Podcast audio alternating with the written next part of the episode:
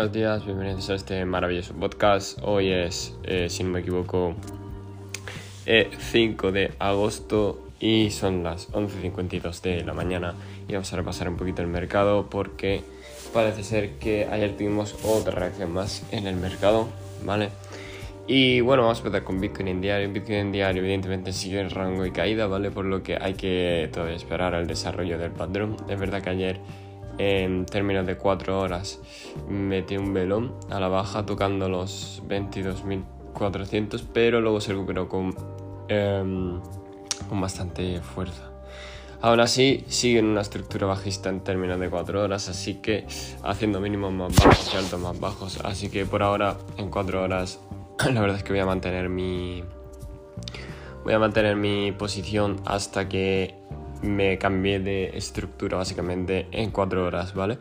En diario ya lo he dicho, rango de caída, la verdad es que eso no cambia mucho, las velas de absorción que tiene por la parte de los 23.000, 24.000 y pico son muy feos, pero si sigue en rango durante varios días más y no cae, es muy probable que toquemos los 25 haciendo un nuevo máximo para luego finalizar este canal ascendente que tenemos a la baja. Muy bien, em, eso por parte de Bitcoin, por parte de Ethereum, ¿vale? Tenemos la misma situación. En diario, la verdad es que está por encima de la MA55, que esta, la cual está en los 1528 está muy bien. En términos del precio lo está haciendo muy bien, está situado por encima de ella, consolidando por encima de ella, así que no hay ningún problema en términos de diario por ahora. Lo importante sería que no la perdiese con fuerza y no hubiese una caída tan forzosa. Nos vamos al Nasdaq, en día el Nasdaq eh, ayer seguía subiendo también, sigue en zona de resistencia, en área de resistencia, ¿vale? Esta área ya la comentamos desde hace días hay que ver cómo evoluciona y si la rompe prácticamente para ver hacia dónde llega el precio. De todas maneras, mm, es sorprendente que ante esta subida del precio de los índices, Bitcoin no haya subido de tal manera como debería de haberlo hecho porque se está tradeando unos precios que no se deberían de estar tradeando. Eso por parte del Nasdaq, si nos vamos directamente al SP500, seguimos de la misma manera en resistencia, área de resistencia 4151, los 4200 tal vez. Y básicamente hay que esperar a ver cómo reaccionan durante más días el precio, porque sí que es verdad que los índices han tenido mucho más movimiento que Bitcoin.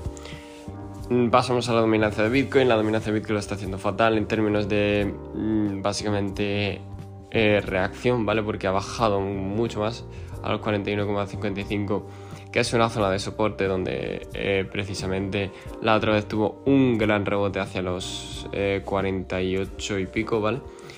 Y pues nada, vamos a ver cómo reacciona ante, ante esta zona y si, si tiene esperanzas el precio de volver BTC is the king y parar ya con... Porque esto normalmente significa que el dinero o se está yendo del mercado a USDT o se está yendo del mercado o se está comprando alts, lo cual no debería de tener mucho sentido ahora mismo. El oro, ¿vale? El oro está justo en nuestro TP, ¿vale? El DAMA 55 justo está rechazándolo ahora mismo, ¿vale? Los 1790, 1785 y hay que esperar básicamente a ver cómo, cómo reacciona y cómo se espera en esa, esa, zona, básicamente. Las alts suben poco a poco, la verdad no hay mucho movimiento en teoría. Eh, algunas suben más, otras menos, pero no, es, no son movimientos descomunales, lo cual es em, bastante bueno en términos de que no hay un movimiento tan exagerado como para decir que se está rotando las alts.